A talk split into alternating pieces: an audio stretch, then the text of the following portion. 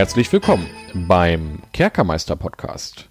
Bei mir ist mal wieder der David. Hallo David. Judentag. Ja, wir sind heute da, um den äh, geneigten Zuhörer ein wenig zu verzaubern, Dave. Ja, mit, mit unseren mit Podcast-Magie.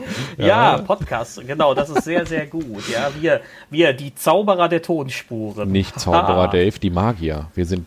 Das ist wahr. Das ist wahr. Ich wollte ja nur gucken, ob du aufpasst. Wir sind Musikmagier, ja, auch wenn wir gar keine Musik äh. machen. Aber das, das ist halt eine Alliteration. Aber das ist eine Alliteration. Ja, das genau. geht nicht genau. anders. Ah, ja, ja.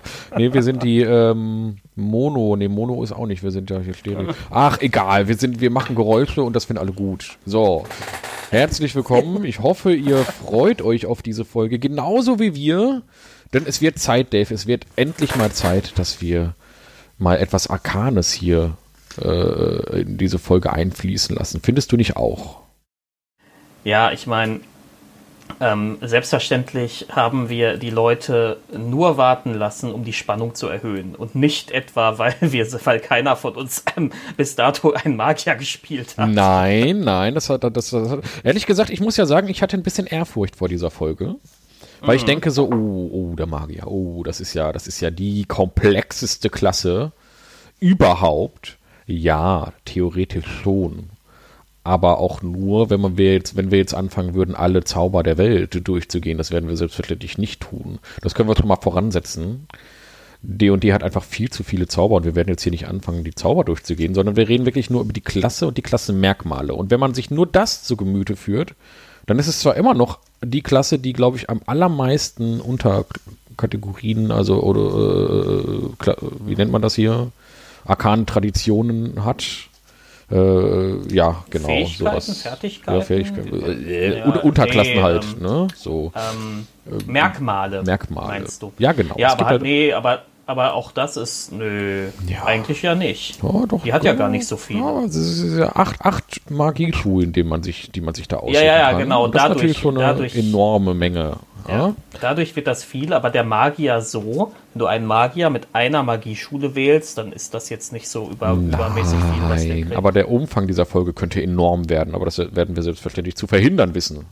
Ja, ja und zwar indem wir, indem wir ähm, äh, Gespräche über Zauber äh, ohnehin mal auf unsere Magiefolge auslagern, die jetzt auch irgendwann demnächst kommen wird. Genau, die Folge, die wir schon 500 Mal angekündigt haben. Oder haben wir das eigentlich? Wir haben auf jeden Fall schon 500 Mal darüber gesprochen, dass wir jetzt doch endlich mal unsere Magiefolge machen müssten.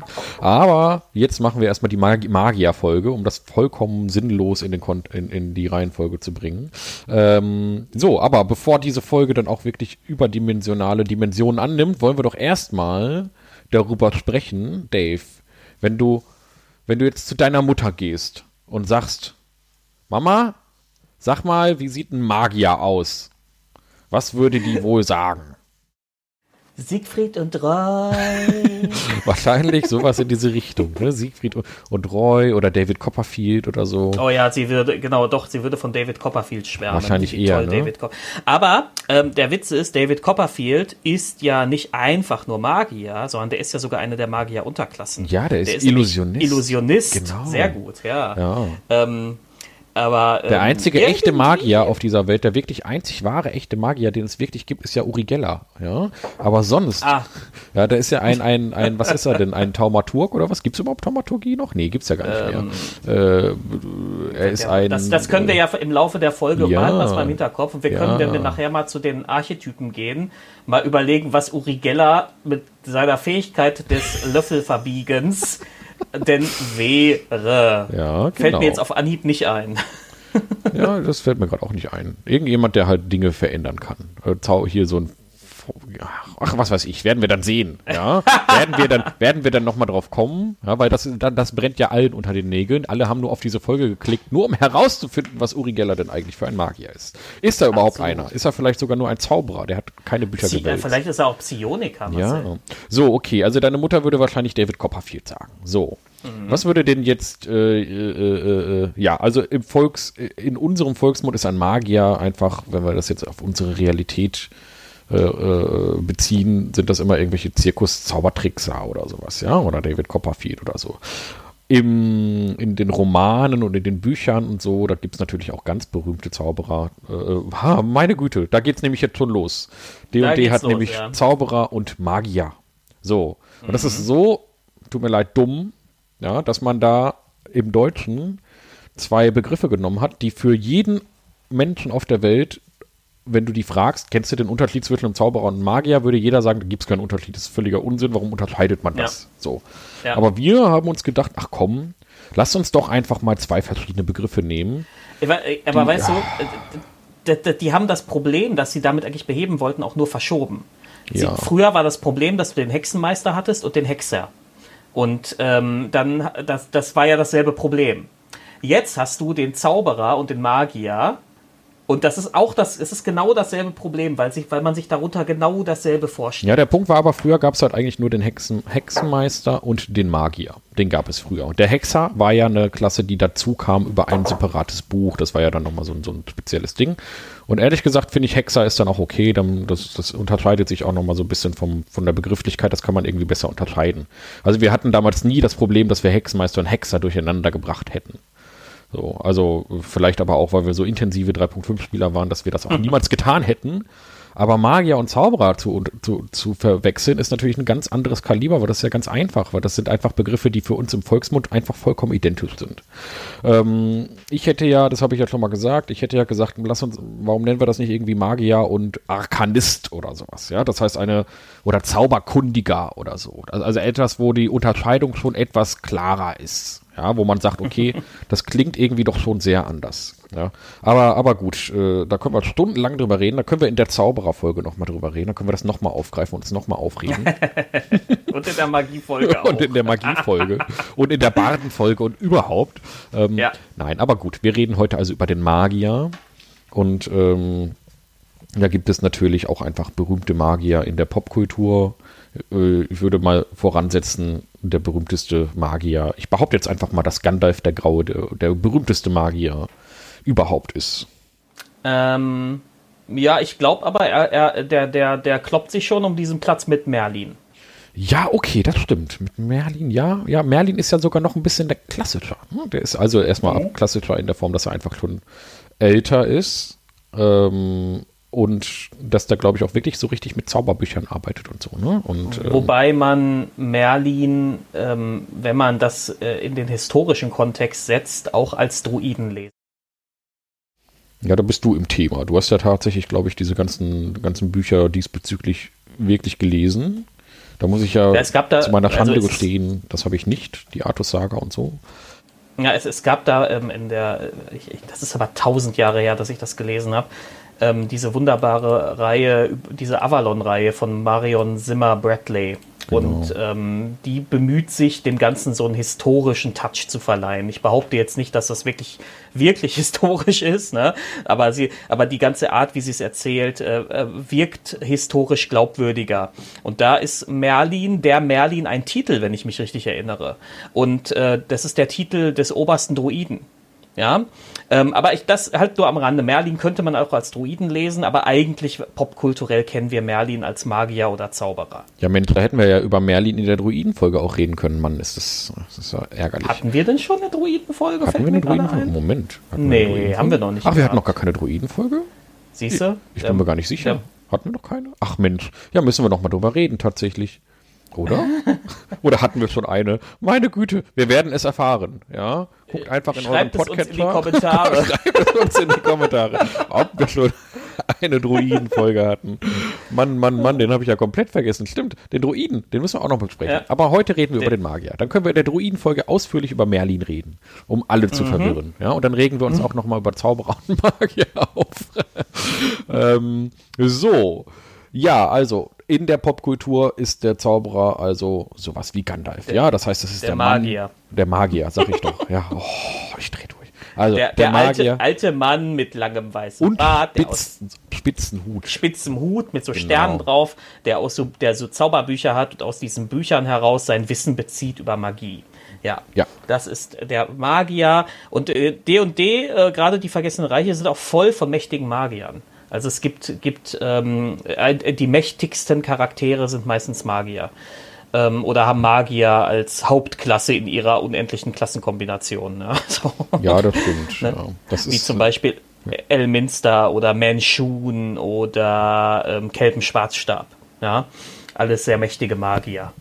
Genau, also man könnte wohl auch meinen, dass Magier generell das Potenzial haben, die stärkste Klasse überhaupt zu sein in D&D. Einfach durch dieses unfassbare, diesen unfassbaren Fundus an Zaubersprüchen, die sie finden können, die sie lernen können und die sie beliebig kombinieren können. Und da gibt es einfach, äh, die haben einfach den allergrößten Katalog zur Auswahl an Zaubern da kannst du, also ich glaube, Leute, die so richtig äh, tief da drin sind, können so einen richtig broken Charakter machen. Ja, die können richtig schon gemein maxen. Aber der wird auch erst auf den höheren Stufen sehr gefährlich. Auf den niedrigeren ja. Stufen da ist da eine Glaskanone, der ist, gefähr der, der ist gefährdet, ja, weil der eben, und da können wir jetzt mal anfangen, über den Magier zu sprechen, der hat den kleinsten Trefferwürfel, ja, also nur 6 naja, W6 halt. Ne? Genau, W6 ist inzwischen der kleinste Trefferwürfel. Ist genau, das war mal, mal der W4.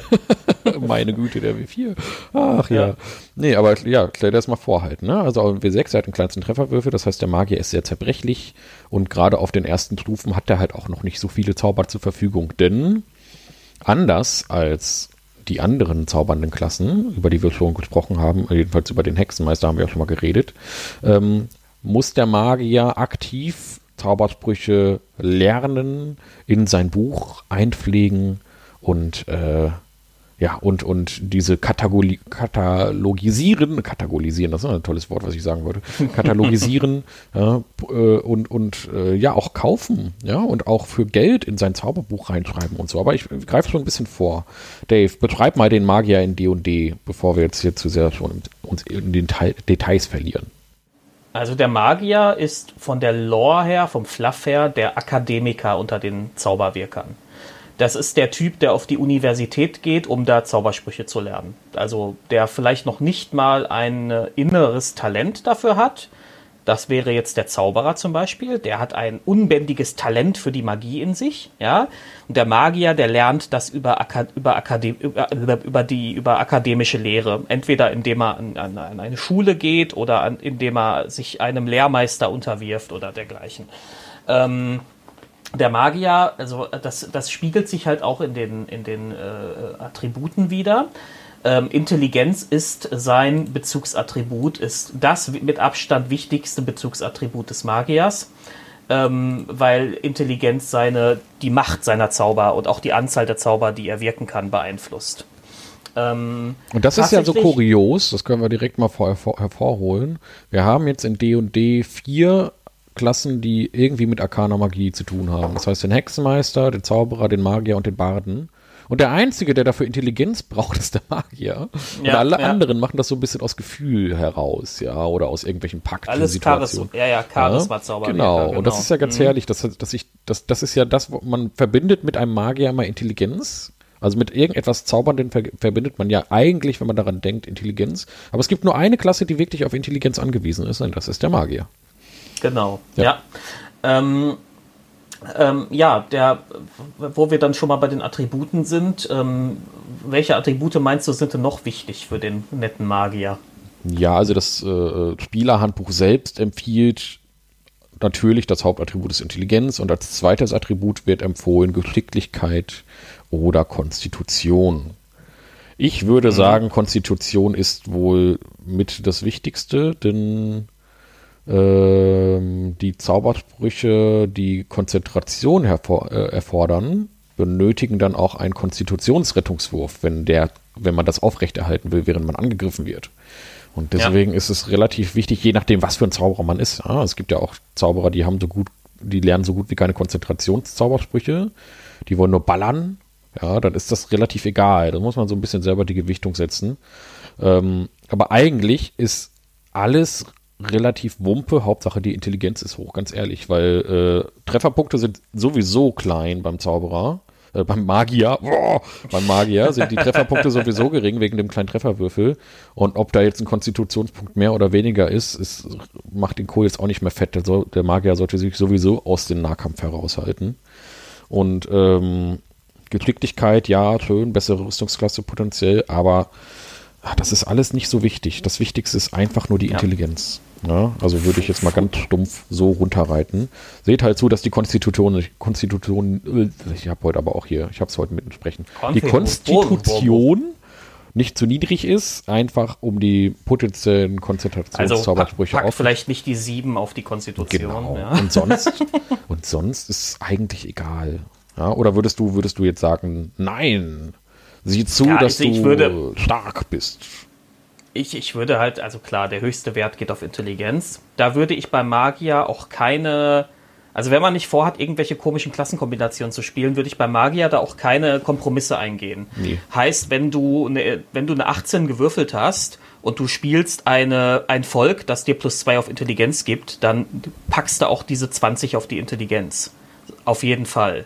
Ja, da geht immer der maximalste Wert drauf. Also zum Beispiel, im Vergleich zum Beispiel mit dem Kleriker, wo es ja ganz gut ist, je nachdem welcher Domäne man angehört, so ein bisschen mit den Werten hin und her zu jonglieren, um zu schauen, dass man möglichst viele gute Werte hat, ist beim Magier die Intelligenz das absolute super Top-Ding. Das braucht er unbedingt und das sollte so hoch wie möglich sein. Ich ja? würde jetzt auch mal ganz stumpf äh, behaupten, dass man einen Magier nicht so wie andere Klassen zum Beispiel, also einen Hexenmeister oder einen Kleriker, der ist nicht dafür gedacht, dass man den irgendwie bufft und in den Nahkampf schickt. Das kann man wahrscheinlich nee. auch irgendwie machen, aber dafür gibt es andere Klassen, die das einfach besser können. Also deswegen ist sowas auch, wie ja.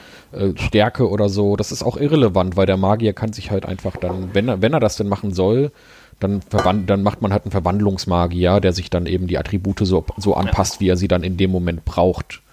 Ja, aber, äh, bestimmte, äh, also bestimmte Klassenkombinationen, die früher sehr beliebt waren, so Magier-Kämpfer zum Beispiel, genau, das kann man die braucht man, die braucht man, nee, brauchst du ja heute gar nicht mehr, weil das gibt es ja alles schon als vorgefertigten Archetyp. Beim Kämpfer gibt es doch diesen, diesen arkanen Hau drauf ja, da, ich ja, habe den genau. Namen vergessen. Der mystische ähm, ne, Also der mystische Ritter, genau. Das brauchst du alles nicht mehr.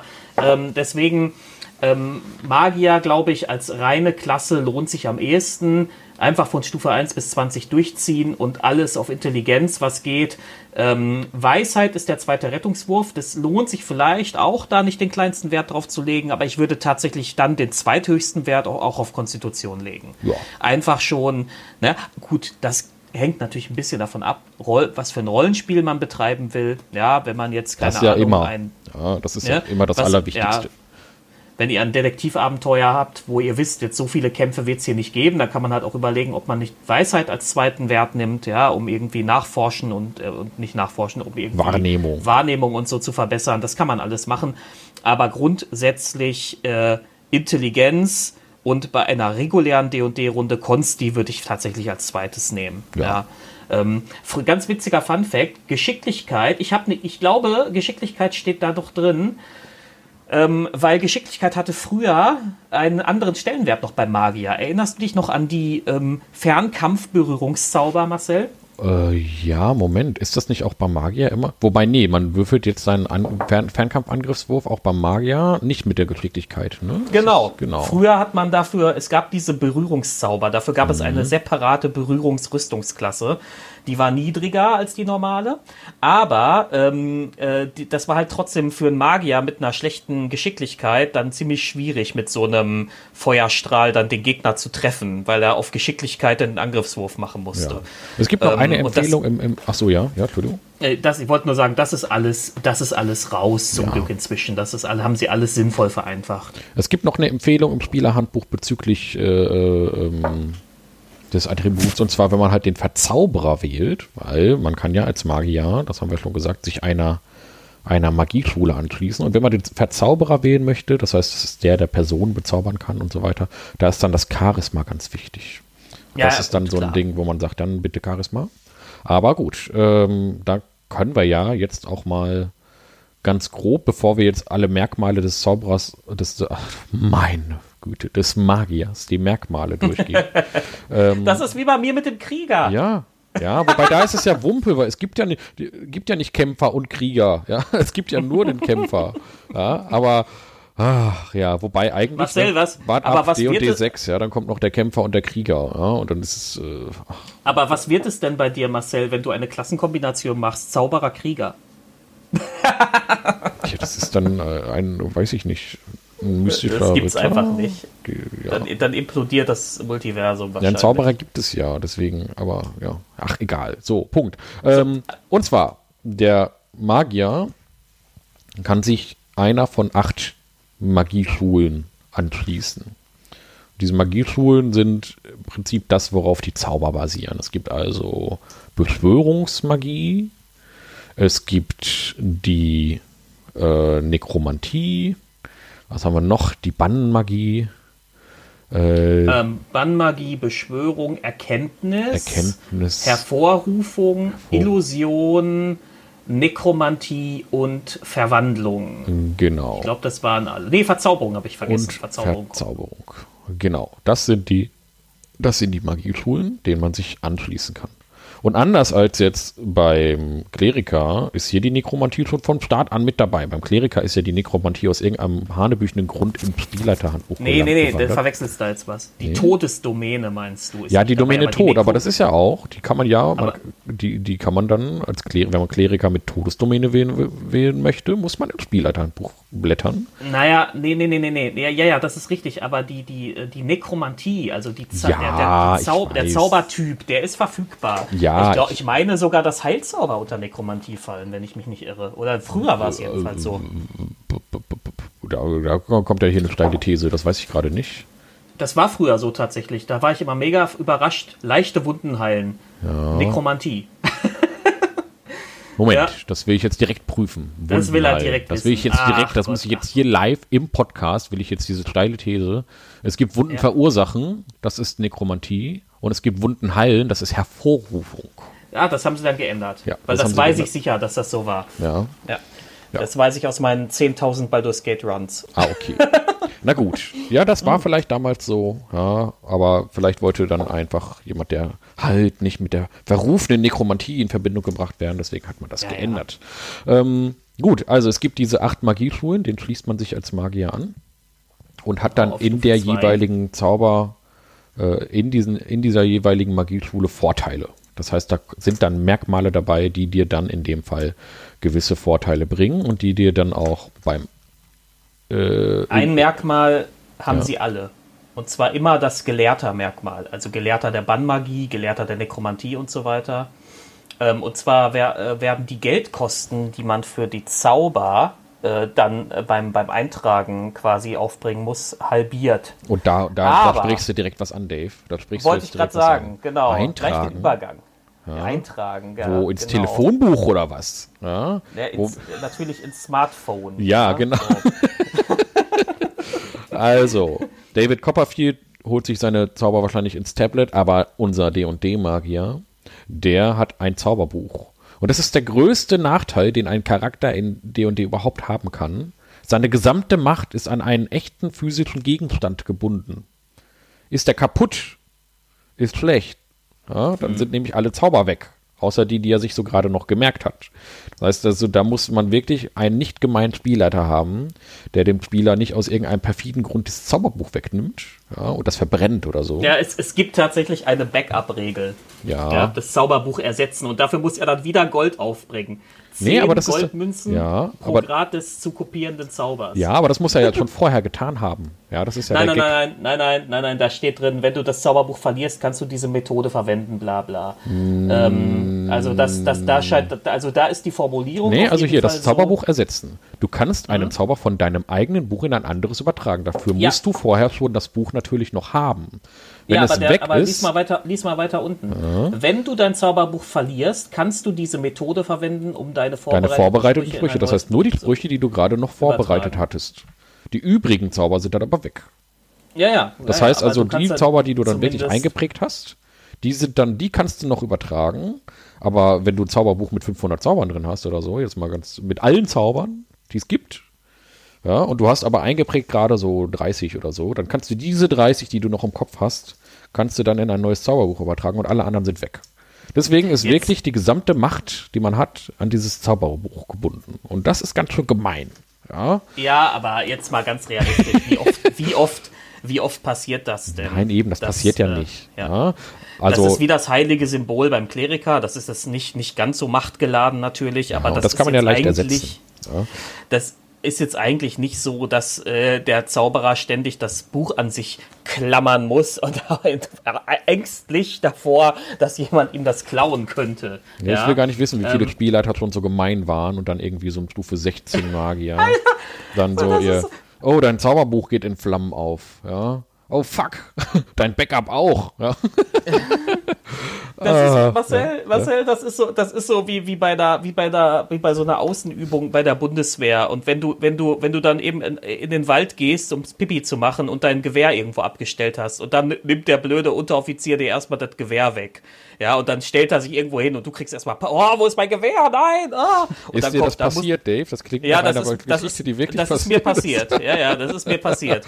Weil es so ätzend war, ständig mit dieser Knarre um irgendwie rundum irgendwo hinzugehen und zu pinkeln, ja, äh, habe ich das einfach mal an den Baum nebenan gestellt. Einmal Pipi gemacht, weg war das Gewehr und ich mega Panik. Ich war ja Anfang 20, ne, war ja mega leicht auch zu zu erschrecken. Ja, Dave, das macht man aber ähm, auch nicht. Ja, diese Truppenübungsplätze mhm. sind ja öffentlich zugänglich tatsächlich. Da können ja Leute mit einem Hund spazieren gehen. Ja, und ja, dann, ja, das und dann, ist schon richtig. Dann, dann lehnt er so dein, dein G36 und. ja, und jetzt, und jetzt, und jetzt erklär, jetzt erklär das allen anderen Rekruten bitte auch nochmal, ja. weil das macht jeder. Das ja, macht jeder. ja, ja, egal. So, Punkt. Na, also, ja. Die, äh, auf jeden Fall, der Spielleiter ist da wie dieser Unteroffizier, wenn er dem Magier das Zauberbuch wegnimmt. Ja, wenn er es ihm nur so. wegnimmt und irgendwann wiedergibt, ist ja gut. So, das kann man ja, ja dann du, auch mal dramaturgisch hast du, dein Zau hast du dein Zauberbuch beim, bei der Rast einfach neben dir liegen lassen? Genau. Ja, daraus hast du jetzt hoffentlich gelernt, lieber Spieler. Ja, genau. ja, man kann das ja aus dramaturgischen Gründen mal nutzen oder so. Dann sind sie eingesperrt oder sowas und dann hat der Zauberer sein Zauberbuch hm. nicht und muss dann zusehen, das dass er es wieder kriegt oder sowas. Aber das darf man auch nicht zu lange machen. Das ist ganz schön gemein. Jedenfalls, also das, das ist jedenfalls eine ganz Besonderheit, dass also die gesamte Macht, die ein Zauberer hat, nur in diesem einen Gegenstand drin ist. Alle anderen haben die Macht irgendwo aus sich heraus. Und der Magier muss wirklich äh, äh, auf dieses Ding aufpassen, ja, also wie auf seinen Augapfel. So, wie funktioniert denn das, Zau das Zauberbuch erstmal, Dave? Möchtest du das mal kurz erklären, das Zaubersystem? So, also der Magier das, das Zauberwirken des Magiers erklärt sich viel komplizierter, als es am Ende tatsächlich ist. Ja. ähm, da, da gibt es im Grunde drei Ebenen, die man auseinanderhalten muss. Die erste ist sozusagen ist die, ist die Anzahl der Zaubersprüche, die er beherrscht, die er in seinem Zauberbuch stehen hat. Ja, das sind einfach, das ist einfach der Pool an Zaubern, die der Magier zur Verfügung hat, theoretisch. Die zweite Ebene ist die äh, Anzahl der Zauber, die er sich pro langer Rast einprägt. Ähm, das wird ermittelt durch die Stufe des Magiers plus Intelligenzmodifikator. Das heißt, ein Magier mit einer Intelligenz von 16 und der ist Stufe 6, kann sich neun Zauber pro langer Rast einprägen. Und dann gibt es die dritte Stufe, die Anwendungsstufe, wenn man so will, das sind die, äh, das sind die Zauberplätze. Aus den eingeprägten Zaubern kann der Magier dann mit seinen Zauberplätzen auswählen, welche er jetzt wirken möchte.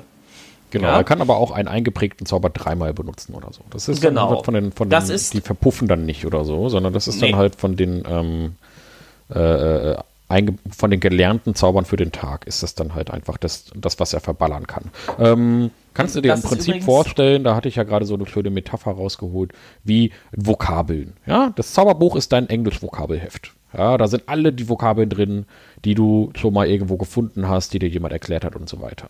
So, und dann weißt du, oh, morgen ist Vokabelprobe, ja, morgen werde ich abgefragt, das heißt also in D und D übersetzt, morgen kommt ein Monster. So.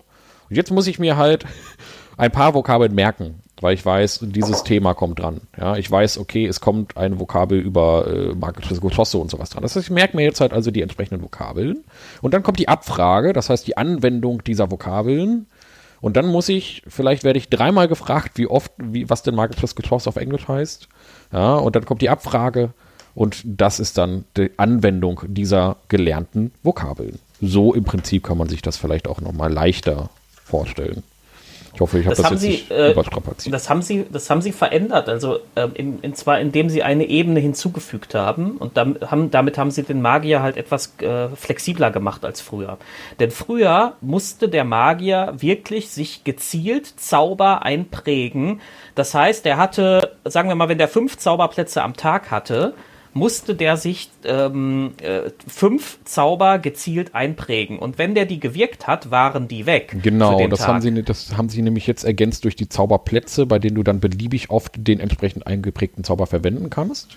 Genau. Das haben sie so ein bisschen ergänzt. Und das macht es beim ersten Lesen unheimlich kompliziert, wenn man das noch nicht verstanden hat. Ich muss ja sagen, ich war auch sehr verwirrt, als ich das das erste Mal gelesen habe. Insbesondere, weil die Beispiele sich dann auch noch von der Zahl der entsprechend be be bebeispielten Zauber dann auch noch angleichen. Beides, beides ist am Ende das Ergebnis 6, was mich dann total mm. irritiert hatte. Ähm, aber egal. So, also, ich hoffe, das haben jetzt alle verstanden. Wenn mhm. nicht, kann ich das trotzdem verstehen. Da muss man da äh, nochmal einen Kurs für belegen.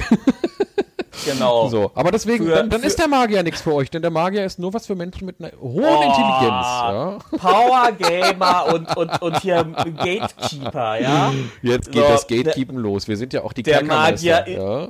Der Magier ist halt nichts für Noobs. Der ja? ist nichts für Anfänger, ja. Ja, wir sind ja jetzt, wir benennen uns jetzt um vom Kerkermeister in den Gatekeeper, Gatekeeper ah, den Torwächter-Podcast. So, okay, raus aus unserem Baumhaus, ja. Wir wollen jetzt hier nur noch mit gebildeten Leuten über den Magier reden. Und damit diese eine, Folge eine, nicht explodiert von der Länge her, müssen wir jetzt unbedingt mal anfangen. Über eine Sache ist noch Ach, wichtig oh, für, das, ja. für das, das Attribut zum Zauberwirken ist ja Intelligenz und da wird der Rettungswurf wie immer draus ermittelt, nämlich 8 plus Übungsbonus plus Intelligenzmodifikator. Ähm, ja, und das gleiche gilt für Zauberangriffe, Übungsmodus, äh, Übungsmodo, Übungsbonus, Gott, plus Intelligenzmodifikator. Oh. Nee, so, und jetzt ähm, kommt, jetzt kommen wir mal aber zu den Eigenschaften des Magiers. Ne? Ja, eine Sache so. noch. ja, okay. Der Magier hat ja noch einen zweiten Gegenstand, der wichtig für ihn ist, und zwar der Zauberfokus. Ja, mhm, ähm, genau. das heißt also, es gibt manchmal Zauber, in dem, oder sehr häufig sogar Zauber, in dem der Zauberfokus benötigt wird. Den muss man dann so hochhalten und dann mhm. leuchtet der und so. Also, das ist aber so ein Fluff-Gegenstand tatsächlich. Ähm, und wenn der mal verloren geht, ja, dann macht man sich halt einen neuen oder so. Das ist jetzt nicht so schlimm. Aber äh, theoretisch mhm. ist der Magier also von zwei Gegenständen abhängig. Aber gut, weiter geht's. Äh, ach genau, ganz wichtig nochmal zum Zauberbuch. das müssen wir nämlich noch ergänzen. Der Unterschied zum, zu allen anderen Klassen ist, dass der Magier, um aufzusteigen und auch um wirklich mächtig zu werden, sehr, sehr, sehr davon abhängig ist, wie der Spielleiter das Spiel leitet. Denn ja. wenn der Magier nie Schriftrollen findet oder nie auch mal ein anderes Zauberbuch von irgendwie einem Gegner oder sowas, dann bleibt der Magier relativ langweilig. Ja, denn er kriegt halt pro Stufe nur eine zwei vergleichsweise Zauber. geringe Zahl Zauber, zwei Zauber hinzu.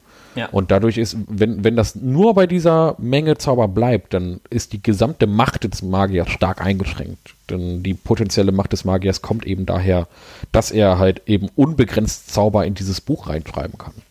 Deswegen ja. ist es ganz wichtig, dass wenn man als Spielleiter einen Magier in der Gruppe hat, dass man das dann schon ein bisschen füttert. Denn sonst ist das irgendwann ein bisschen frustrierend für den armen, für den armen äh, Magier. Nicht wahr, Dave? Also, ich, ich spiele ja kein Magier. Ja, ich füge hinzu, dass ich in Daves Runde nämlich einen Nekromanten spiele. Und äh, ja. Das habe ich, hab ich nicht zugelassen, ne. Ne. Ach, verdammt. Na gut, dann ist das, äh, das ist gar kein Nekromant, Dave. Das ist, äh, äh, apropos, jetzt wollen wir doch endlich mal über die Schulen sprechen. Über den Magier selber. Der hat ja ein paar, hm. paar Merkmale. Genau. Ja, Dave, so. fang mal an. Erzähl mal was über die Merkmale des, Zau des Magiers. Also er hat jetzt der Magier ohne, ohne, ähm, ohne Schule, hat jetzt gar nicht so viele Merkmale. Ja? Ähm, die arkane Erholung ist da, kriegt er auf Stufe 1. Und da kann er ähm, nach einer kurzen Rast äh, eine Zahl verbrauchter Zauberplätze einfach zurückgewinnen.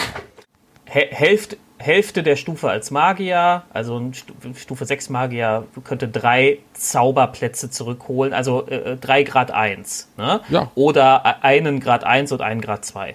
Ne? Also so, immer nach den Graden. Ja? So viele ja. Grade kann man sich zurückholen. Das ist halt ganz praktisch, damit nach einer kurzen Rast äh, der Magier dann, äh, wenn er schon viel gezaubert hat, nicht immer noch nutzlos rumrennt. Ja, ja das ist halt wichtig, wenn man irgendwie länger in einem Dungeon oder sowas auch mal unterwegs ist. Ne? So, ähm, dann kriegt er schon auf der zweiten Stufe die arkane Tradition. Da bekäme er halt die, diese Schule. Da können wir aber gleich drüber sprechen. Ja.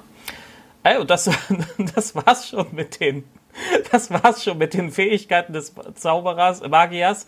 Bis Stufe, bis Stufe 10. Wir besprechen die ja sonst immer nur bis Stufe 10. Ja, ne? so. das stimmt schon. Aber ja, klar. Ja, ja. Hier, Zaubermeister, Zaubermeisterschaft auf Stufe 18. Ähm, man kann, äh, man kann bestimmte Zauber nach Belieben wirken.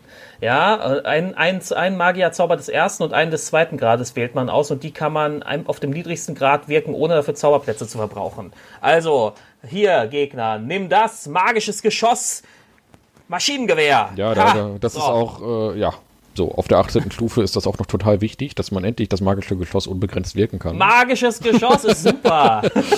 ich finde das ehrlich gesagt ein bisschen langweilig für die 18. Stufe. Ja, das ist ja äh, in Relation zu dem, was man da sonst so wirken kann, ist das halt schon ein bisschen albern fast. Ja, aber äh, mhm. keine Ahnung, ich habe noch nie auf der 18. Stufe gespielt.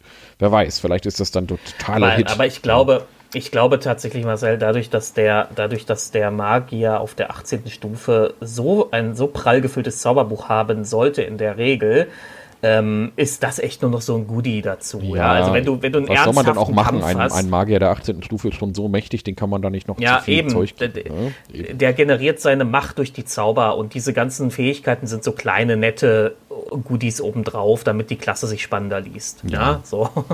Gut. So, auf, auf Stufe 20 kommt die coole Fähigkeit Lieblingszauber. Ja, heißt, das der ist Name ist schon cool, muss ich ja sagen. Ja.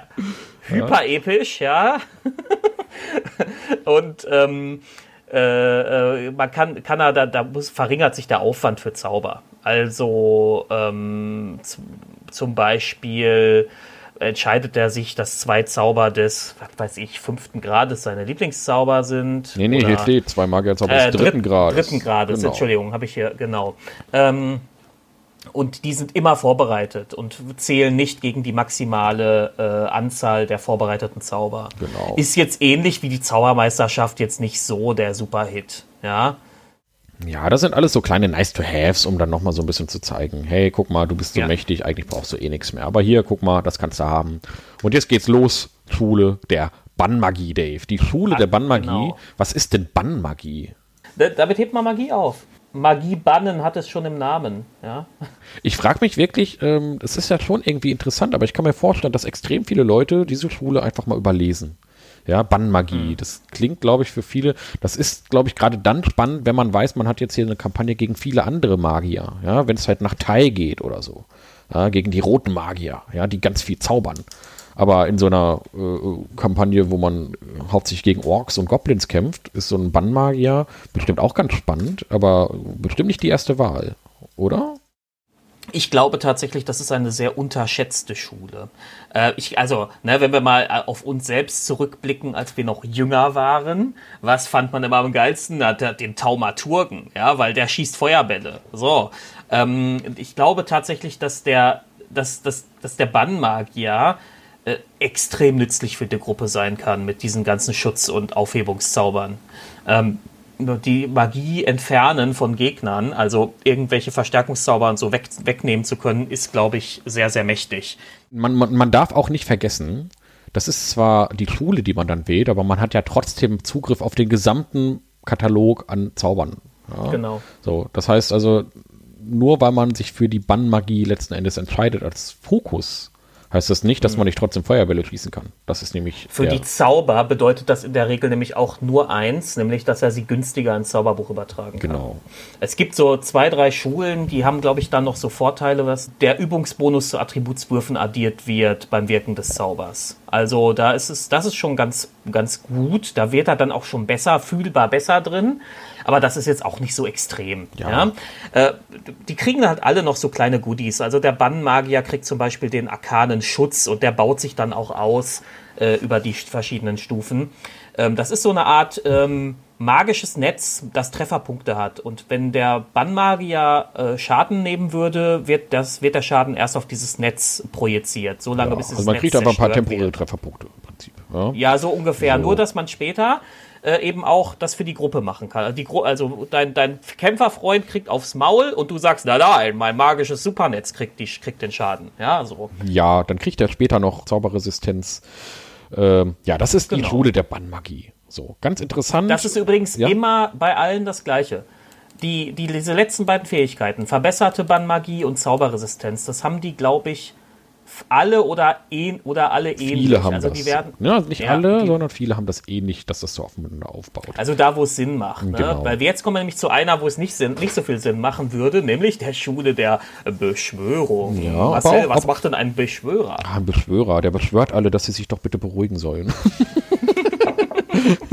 Nein, der Beschwörer, der beschwört selbstverständlich Gegenstände und Kreaturen. Der, der erschafft einfach Dinge aus dem Nichts oder holt sie irgendwo aus einer anderen Ebene oder sowas. Das ist der Beschwörer. Und zwar kann man als Beschwörer hat man auch auf der zweiten Stufe dieses Gelehrte, genau wie beim Bannmagier. Das heißt, dass man eben. Das haben die alle. Das haben die halt alle. Brauche ich eigentlich gar nicht mehr erwähnen. Ne? Ja. Eigentlich Quatsch. So. Und, aber auf der zweiten Stufe bekommt man eben dieses nette kleine Gimmick, dass man einen Gegenstand erschaffen kann an einer freien Stelle, also ein unbelebtes Objekt. Das darf nicht größer sein als so ein Meter, also einmal einmal ein Meter. Und das kann man im Umkreis von drei Metern erschaffen. Das wiegt maximal fünf Kilo. Und äh, das hat man dann halt. Und das schimmert so ein bisschen. Schimmert so ein bisschen, kann so ein leichtes äh, Licht ausstrahlen. Ja, und da kann man wahrscheinlich irgendwelche kreativen kleinen Dinge mitmachen. Das kann man vielleicht auch irgendwie über einem Kopf von einem von der Wache erschaffen und dann fällt ihm das auf den Kopf oder so. Ja, oder, ja. oder, oder die, die Wache, die gerade, äh, die, die Wache will man ablenken und beschwört ein wertvoll aussehendes Kästchen. Und ja. der Wachmann läuft dahin und denkt, oh, mein Glückstag! Und dann ist da gar nichts drin. Ja, genau, oh. ja. Schade. So, so in etwa. Wachmann. Also man kann da auf jeden Fall kreativ mit sein. Man kann sich irgendwelche mhm. Gegenstände, Gegenstände erschaffen und die verschwinden nach einer Stunde. Und dann gibt es später die wohlwollende Transposition. Ja, äh, die kriegt man auf der sechsten Stufe. Und da kann man sich teleportieren. Innerhalb von neun Metern. Irgendwo hin. Das ist na, auch sehr nett. Hätte ja, ich jetzt das, gar nicht, ehrlich gesagt, mit der Beschwörung verknüpft, die Teleportation. Aber ja, und zwar die Verknüpfung findet über diese zweite Fähigkeit statt, die das Ding hat. Nämlich, ähm, er, kann, er kann mit jemandem, mit einer äh, Kreatur den Platz tauschen, wenn die zustimmt. Ja, genau. Und da ist dann wieder irgendwie eine Kreatur mit involviert, weißt du so sagen wir mal, der Beschwörer kommt wirklich in Bedrängnis, dann kann er halt mal eben schnell den Platz mit irgendjemandem tauschen, der vielleicht kein Problem mit einer Bedrängnis hat. Mhm. Dann gibt es später dann noch äh, die konzentrierte Beschwörung. Ähm, da äh, kann äh, die Konzentration nicht mehr gestört werden, wenn man Schaden erleidet, ja. während man einen Beschwörungszauber äh, aufrechterhalten möchte. Und äh, dann auf der 14. Stufe, das können wir auch noch mal kurz erwähnen, ähm, hat jede Kreatur, die ich beschwöre, nochmal 30 temporäre Trefferpunkte. So, ja. das war es im Prinzip schon. Das sind alles so oh nette oh kleine Gimmicks, um die, um die Beschwörung zu verbessern. Aber, Jetzt stell dir das mal mit ja. Olli vor. Olli, ja. Also, äh, Olli, Olli. Also, ich weiß ja nicht, ob wir das schon mal erwähnt haben, aber Olli hat immer einen Beschwörer gespielt. Und Olli, Olli hat immer Eulenbären gemacht, immer. Aber Olli hat die Eulenbären nicht einfach nur gemacht. Der hat die jedes Mal einzeln ausgewürfelt. Jeden. Och, ja. Ja. Und und leider hat unser Spielleiter damals, das warst du, ja, Dave, war da, kein Macht, da kein Machtwort gesprochen, gesagt, ja, nein, ja, du nimmst jetzt diesen Eulenbären, ja, so wie er hier einem steht. Trefferpunkt. Mit einem Trefferpunkt. Mehr erlaube ich dir nicht. So, ja, und äh, nee, mit der Mindestanzahl Trefferpunkte, die ein Feuerball verursachen kann. So. Und äh, jedenfalls hat, haben wir dann immer, keine Ahnung, gefühlt eine gesamte, den, gefühlt Herr der Ringe dabei zu Ende gucken können, während er dann da seine Eulenbären fertig mhm. macht. So, aber geht, weiter geht's. Ja, wir haben daraus natürlich Erkenntnisse gewonnen, dass wir halt so ja, nicht mehr spielen ja, wollen. Jetzt, aber apropos kommt, Erkenntnisse. Er, apropos, jetzt kommt, jetzt kommt tatsächlich, du wirst es mir nicht glauben, jetzt ja. kommt meine Lieblingsschule hier. Ja, nach, die ist auch schön. Das ist auch eine schöne Schule, die hätte ich auch fast genommen, wenn ich nicht doch lieber Nekromant gewesen Doch was anderes genommen. Aber das wäre tatsächlich das so auf Platz 2. Ja, auf Platz 2 ja. der Schule. Und immer wenn ich die lese, ärgere ich mich auch ein bisschen, dass ich den, mich für die Nekromantie entschieden habe. Aber ach, die Nekromantie ist so schön, um alle zu nerven. Deswegen Erkenntnismagie, Dave. Was ist denn da so toll dran? Erkenntnismagie ist die Magie, um Dinge vorherzusagen oder in die Ferne zu schauen oder die eigene Wahrnehmung zu verbessern. Das sind auch so Zauber wie zum Beispiel Dunkelsicht oder Magie entdecken. Ja, ähm, und Erkenntnismagie, der, der Erkenntnismagier, der hat eine Fähigkeit, die finde ich sehr geil, nämlich Omen. Er kann ähm, nach einer langen Rast 2W20 würfeln und sich die Ergebnisse notieren. Und er kann dann jeden beliebigen Angriffs- oder Rettungswurf, den er durchführt oder die eine Kreatur durchführt, die er sehen kann, äh, während dieser langen Rast, da kann er, die, kann er diesen Wurf durch einen der Würfel ersetzen. Das heißt, sagen wir mal, er hat eine 19 und eine 1 gewürfelt und der Kämpfer in der Gruppe haut so schrecklich daneben. Dann sagt der Magier, nein, ich habe vorhergesehen, dass du triffst. Und dann kriegt er die 19. ja, so. Ja, das Problem ist natürlich, dass man sich vor dem Wurf schon entscheiden muss. Ne? Das heißt, man kann jetzt nicht den Wurf, der bereits geworfen wurde, ersetzen. Ja, vor dem Wurf entscheiden, genau. Also wenn man dann sich, also wenn man dann sicher gehen will, ob das klappt oder nicht. Doof ist es natürlich, wenn du sowas würfelst wie eine 10 und eine 12. Ja, dann ist es relativ schwierig, äh, ne? so Ja. da jetzt das einzusetzen. Ja, ja, das ist jetzt Ähm, nicht so spannend. Aber auf der vierten Stufe kann, wird das oben dann noch mal ein bisschen stärker. Und da kriegst du halt einfach noch ein W20 hinzu. Das heißt, du hast dann drei Mhm. Möglichkeiten, den Würfel, Würfelwurf zu verändern. Und ich glaube gerade auch, dass oben ist, glaube ich, so ein Zauber, der bis, bis zum Ende hin noch mal interessant ist. Ja, du kannst da wirklich da auch, äh, äh, auch in späteren Bereichen, wo es dann wirklich auch noch mal um was geht, der letzte Schlag, um Ja, ja. die Taraske zu Das- töten. Ja, die muss jetzt aber das sitzen. Zünglein an der Waage. Ja, das kann dann echt noch mal einiges verändern. Aber, Ja, aber Dave, was ist eigentlich, was ist eigentlich, wenn man gegen einen anderen Erkenntnismagier kämpft, der auch Omen hat? Dann geht's. Ja gut, bis sie, dann, dann geht es halt so lange, bis sie alle ihre Würfel verbraucht haben und am Ende stirbt trotzdem Nein, ich habe der, gesehen, dass das passiert. Nein, ich habe gesehen, dass das passiert. Nein, ich habe aber gesehen, dass das passiert. Immer einmal mehr als du. Okay, Genau. also. Dann gibt es später noch äh, die er ausgezeichnete Erkenntnismagie auf der sechsten Stufe. Das ist immer, wenn er einen Zauber des zweiten Grades oder höher wirkt, bekommt er einen Zaubergrad eine Stufe niedriger zurück. Also wenn er einen Zauber des einen Zauberplatz, genau. Wenn er einen Zauber des zweiten Grades wirkt, bekommt er einen Zauberplatz des ersten Grades zurück. Wenn er einen des dritten Grades wirkt, des zweiten Platzes und so weiter. Ja. das, das ge- funktioniert aber nur bis zum fünften Grad, ist aber auf jeden Fall eine ganz nette Fähigkeit, äh, die dafür sorgt, auch dafür sorgt, dass der Magier so ein bisschen länger durchhält und nicht immer gleich äh, nach jedem Kampf schlafen muss. Ja. Halt noch. So, aber jetzt müssen wir weitermachen, Dave, weitermachen. Die Hervorrufung. Wir haben uns ja jetzt wirklich hier vorgenommen, alles zu besprechen. Deswegen Hervorrufung. Der früher Taumaturg hieß. Ja, So, was kann, was kann denn der hervorrufende Taumaturg? das ist der, das ist der Ballermagier. Ja, das ist der, Ja. das ist der, der macht die Feuerbälle. Ja, das ist der, der holt die Blitze vom Himmel und äh, ja, das ist halt der, der Hau drauf. Der Damage Dealer, würde man wohl so sagen, im Neusprech. Das ist der Magier, der hervorruft. Wahrscheinlich eine der beliebtesten Unterklassen. Und äh, was kann der denn, Dave? Zauberformen kann der. Zauberformen, das ist ganz praktisch. Ja, das ist mega praktisch. Ähm, wenn der irgendeinen Zauber wirkt, ähm, der, also ein Flächenzauber, zum Beispiel wie Feuerball oder sowas, dann kann er eine Anzahl an Kreaturen bestimmen, die 1 plus dem Grad des Zaubers entspricht und die sind nicht betroffen.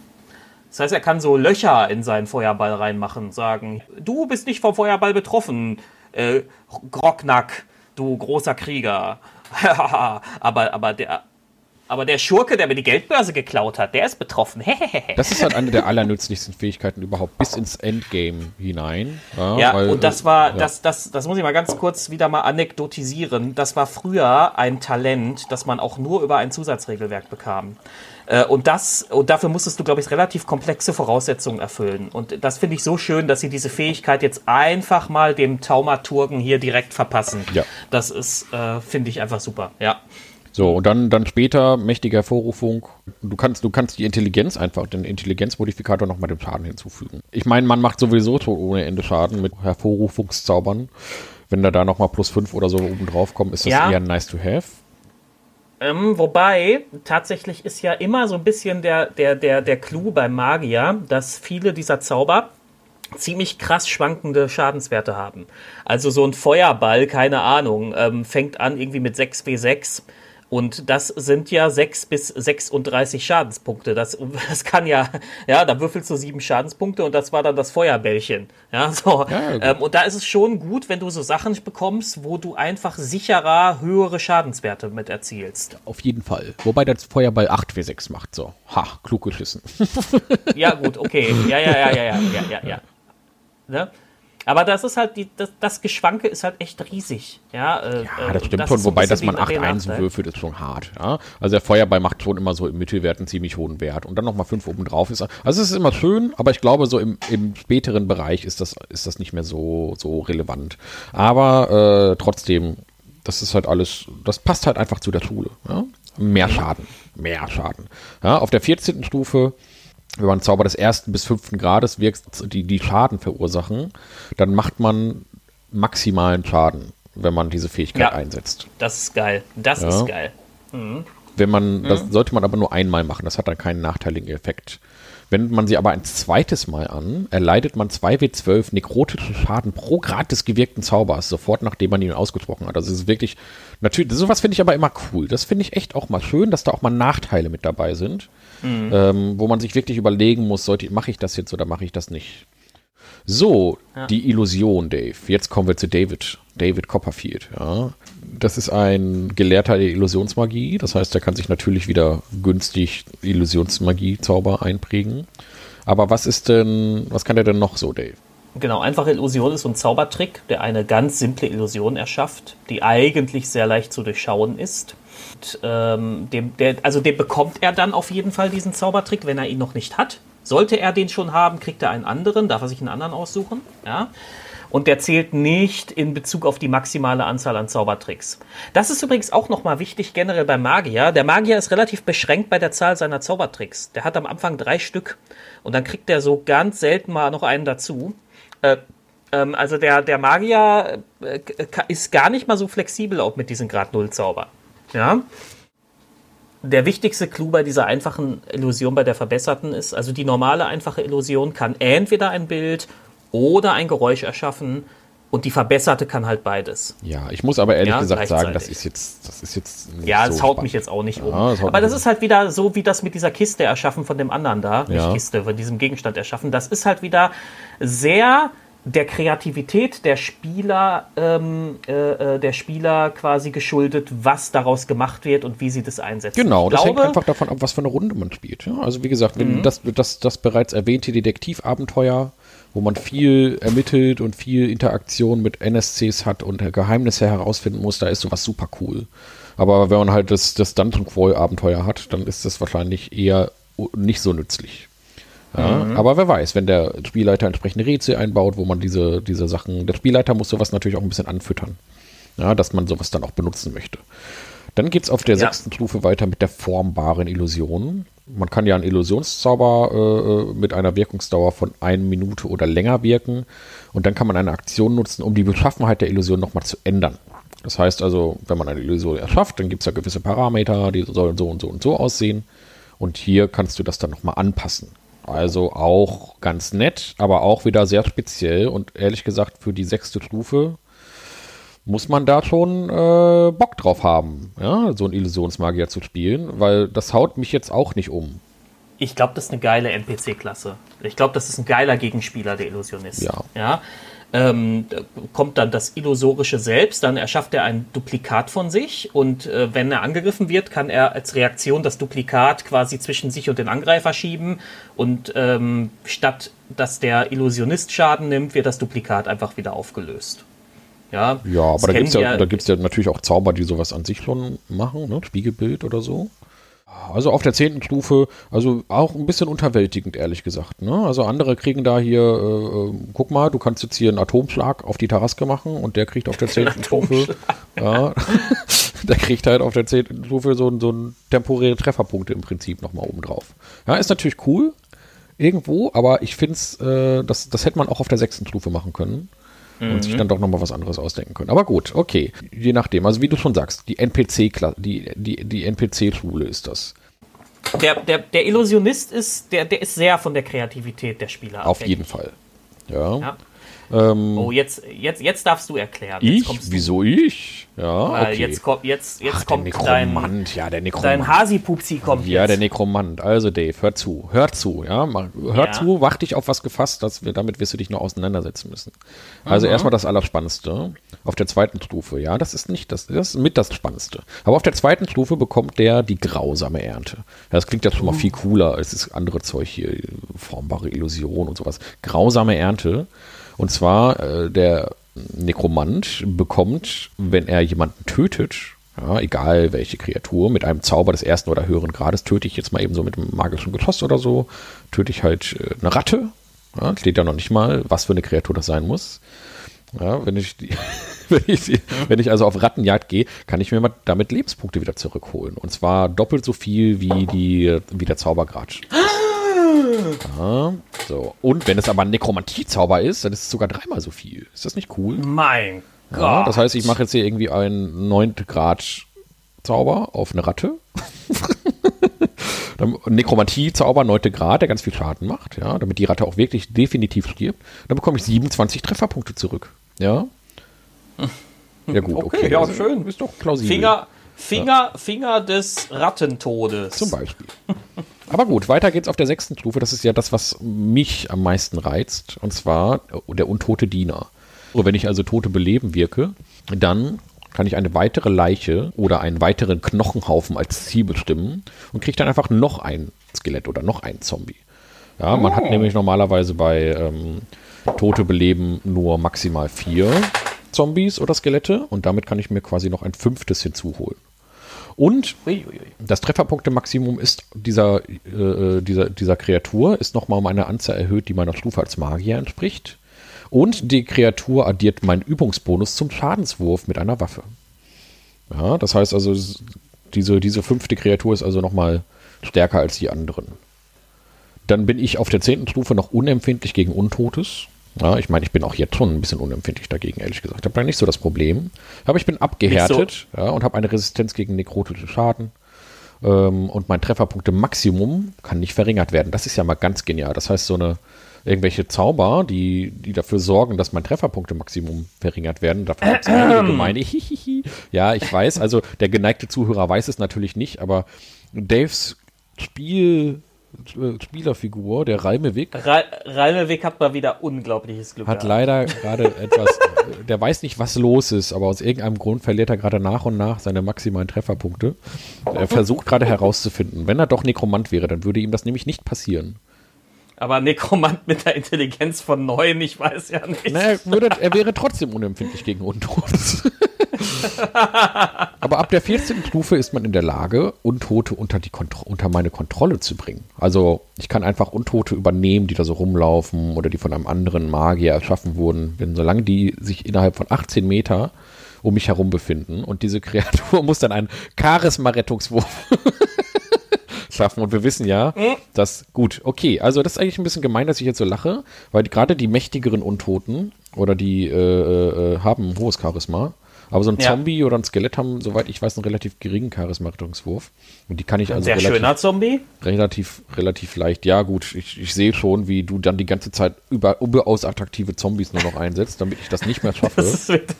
du müsst ihr den zombifizierten Laufsteg stürmen und die ganzen Zombie-Models greifen euch an. Ja, ja, Wobei, wir ja wobei wir in der Attributsfolge ja mal festgelegt haben, dass Schönheit nichts mit äh, Charisma zu tun hat. Ja, ist ja alles. Ein Barack Obama-Zombie ja läuft durch die Gegend. Genau. Okay, Dave, jetzt erzähl du mir doch ja, mal ein bisschen was. Yes, we can. Dann erzähl mir doch mal was über die Verwandlung, Dave. Die Schule der ja. Verwandlung. Was ist das? Ja, da wird äh, verwandelt. Ja, sich, also sich selbst oder andere? Oder beides, ne? Ich glaub, beides. Ähm, ne? Sich selbst oder eben auch Dinge um sich herum oder andere. Ähm, das haben sie hier so ein bisschen mit Alchemie verknüpft. Der kriegt ab Stufe 2 die einfache Alchemie. Äh, hm. Und zwar äh, kann er dann die physischen äh, Eigenschaften eines Objekts verändern. Ähm, so, bla bla, alchemistisches Verfahren, ne, kennen wir ja alles. Und dafür muss er dann einen Gegenwert aufbringen.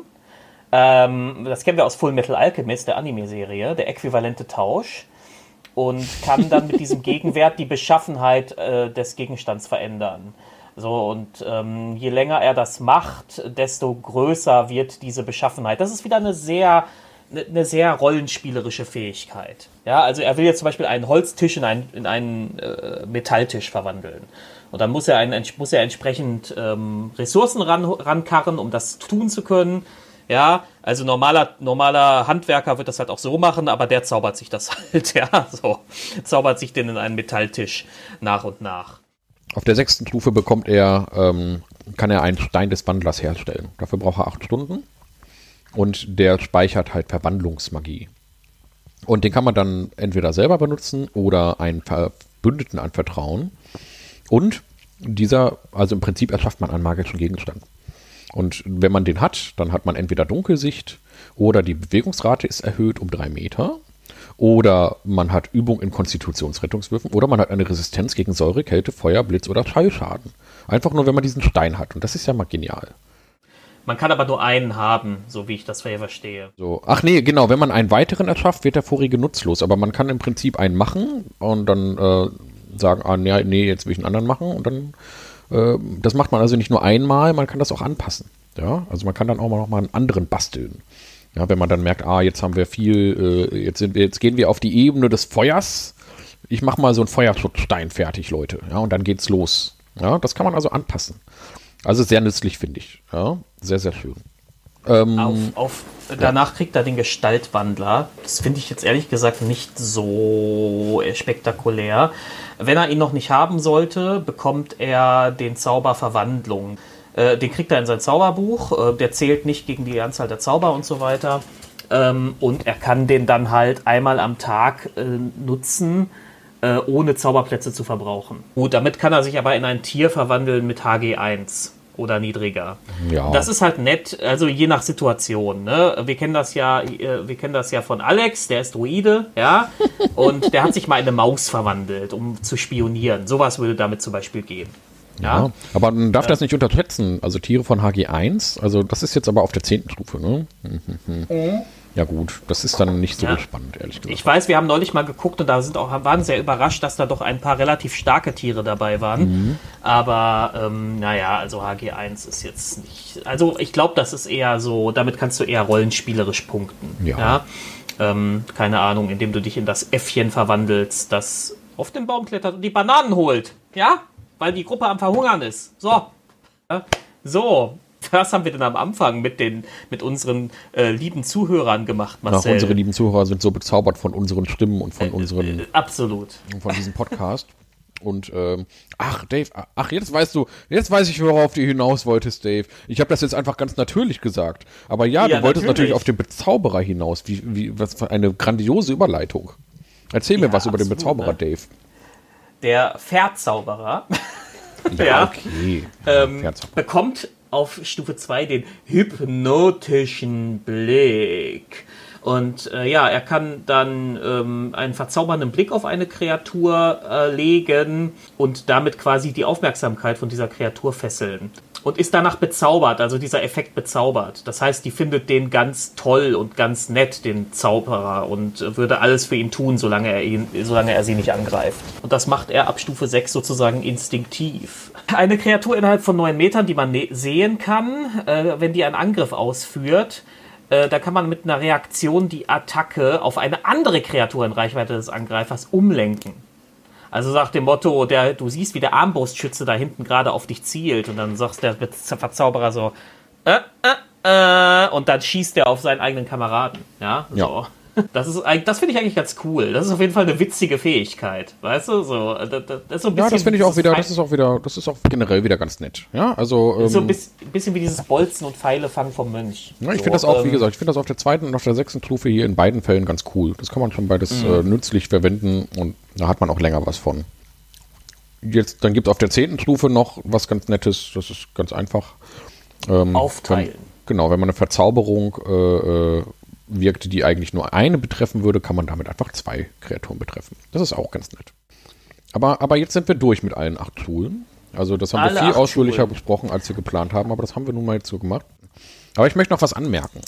Und zwar, ich weiß nicht, ob das in 3.5 doch in 3.5 noch so war. Jedenfalls in AD&D war es so, dass jede der Zauberschulen eine gegengesetzte Zauberschule hatte.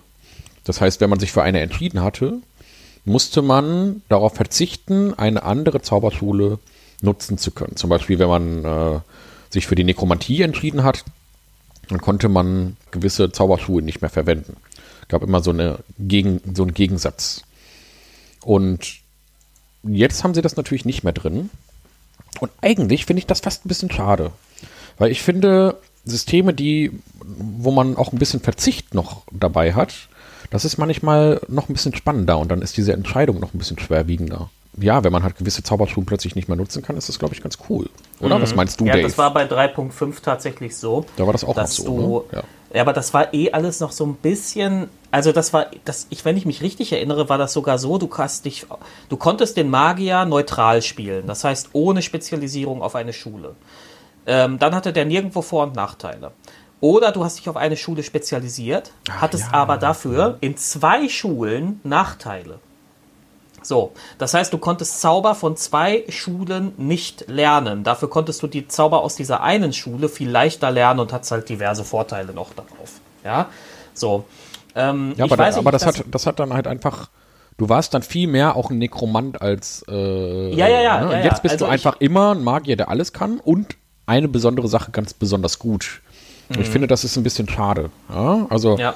Ähm, ja, so. Also vielleicht sind zwei, zwei Schulen als negativ ein bisschen viel, mhm. aber ich finde schon, dass man da so einen Ausgleich hätte machen können, so eine Schule.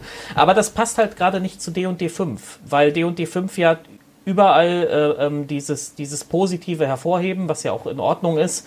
Ich war ja überrascht, dass bei einer Fähigkeit überhaupt so ein negativer Aspekt mit dieser Selbstexplosion da drin ist. Das ist ja äh, extrem selten bei D&D 5.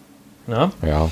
Ähm, aber gut, aber äh, ja, ich fände es auch besser, aber ich, ich, es, D&D 5, das äh, macht sowas nicht. Die, die wollen nur viel gut Vibes hier drin haben. Ja, so. Ja, ja, ja, das ist ein bisschen, ist ein bisschen schade. Ich fände das jetzt ganz cool. Ähm, ich merke, ich, ich denke jetzt gerade zum Beispiel an ein anderes System, ähm, ein ganz anderes System, und zwar Savage Worlds. Und bei Savage Worlds hast du dieses schöne Talentsystem, dass du dir negative Effekte aussuchst, also irgendwelche negativen Eigenschaften, und dafür kriegst du dann wieder positive.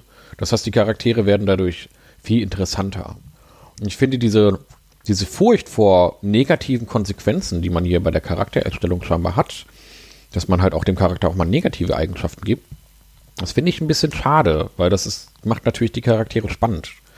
Ja, mhm, und ja. Äh, da hat man sich hier, da, da, das muss man quasi freiwillig, muss man sich so selber ins offene Messer stürzen und sagen, okay, der ist halt blind. Ja, so. Und ähm, muss vielleicht nicht gleich die Blindheit sein. muss vielleicht nicht gleich die Blindheit sein. Aber, aber irgendwelche negativen Eigenschaften ähm, fehlen so ein bisschen. Aber das wäre vielleicht mal was für eine eigene Folge. Ja. Ja, das ist auf jeden Fall was für eine eigene Folge. Genau. Ähm, ja, über, über prominente Magier haben wir schon gesprochen. Genau.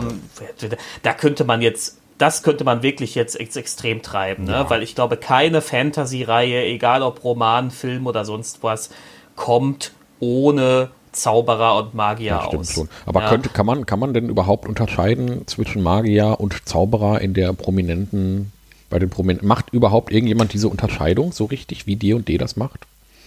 Ja, dass man halt. Ähm, ich glaube schon, dass es die eine oder andere Reihe gibt, wo so wo so immer der, wo es dann immer die, die, wo es sowas wie wilde Magie gibt, mhm. ja, wo, wo dann so wenige Erwählte in der Lage sind, das so aus sich herauszuwirken und alle anderen müssen dafür ewig lange pauken. Ähm, aber du hast schon recht, das ist schon sehr D&D-spezifisch, glaube ich. Ja. Ich frage mich auch, ob es das schon immer gab. Ich habe ja, wie gesagt, wir haben ja vor D&D 3.5 kein System gespielt. Und das würde mich mal interessieren, ob es in den alten D&D-Systemen auch diese Unterscheidung gab zwischen Hexenmeister und Magier. Ja, wann hat das eigentlich angefangen? Aber ja, das wäre was, was man sich dann mal, ja, vielleicht machen wir irgendwann mal so einen Vergleichspodcast, wo wir dann mal so ein paar große Unterschiede zwischen den alten, zwischen den alten Editionen und den neuen Editionen oder so machen. Aber jetzt ähm, soll es das erstmal gewesen sein mit der Besprechung des Magiers. Ich hoffe wirklich, dass ihr uns folgen konntet. Es waren ja wirklich sehr viele Merkmale, über die wir geredet haben. Und ähm, wir freuen uns auf jeden Fall über Feedback. Ihr könnt uns gerne im, auf unserer Website Kommentare schreiben. Ihr könnt uns eine E-Mail schicken, wenn ihr Fragen habt oder Anmerkungen an info at kerkermeister-podcast.de. Ihr könnt aber auch sehr gerne bei uns unter einem der jeweiligen Facebook-Posts kommentieren. Wir sind am aktivsten auf Facebook.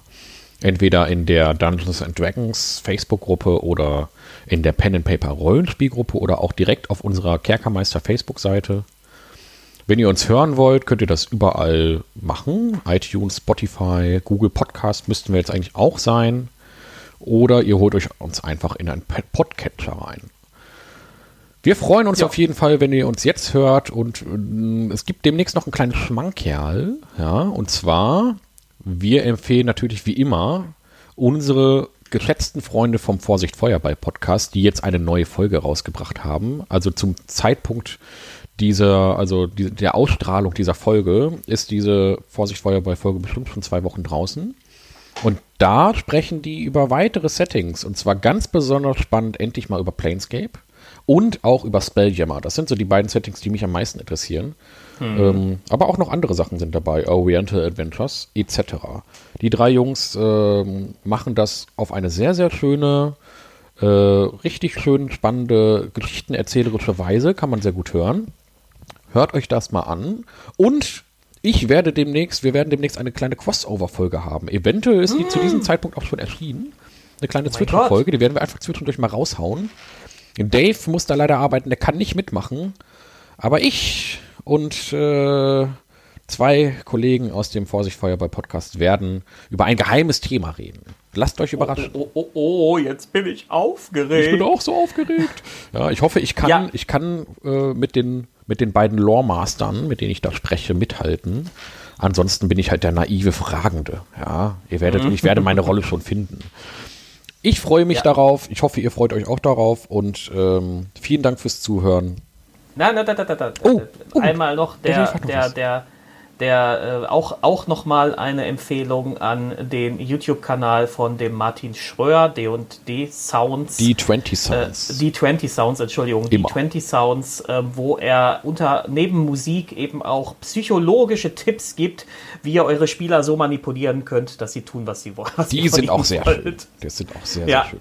Die sind sehr schön. Das sind schöne, kurze, prägnante Videos, da lernt man viel. Das also gefällt mir sehr gut. Schaut da mal rein. Ach, und, und zu allerletzt, wenn wir schon dabei sind, ich selber habe auch noch ein kleines Projekt, äh, auch im Namen des Kerkermeister-Podcasts.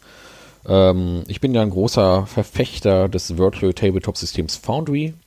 Und da habe ich jetzt seit kurzem angefangen, Module aus Foundry vorzustellen, was man so alles damit machen kann. Mhm. Verlinken wir auch mal, wenn euch das System Foundry interessiert. Guckt euch das mal an. Ich habe da auch noch mal Empfehlungen für andere Foundry-Videos in meinem ersten Video gemacht. Ähm, und da könnt ihr mal sehen, was mit Foundry eigentlich alles so möglich ist und warum das das allerbeste Virtual Tabletop-System auf der ganzen Welt ist. Also guckt euch das mal an. Ähm, ja, das soll es jetzt aber wirklich gewesen sein. Vielen Dank fürs das Zuhören. Bleibt gesund und, bleibt und gesund. bezaubert. Und bezaubert. Bis dahin. Tschüss. Tschüss.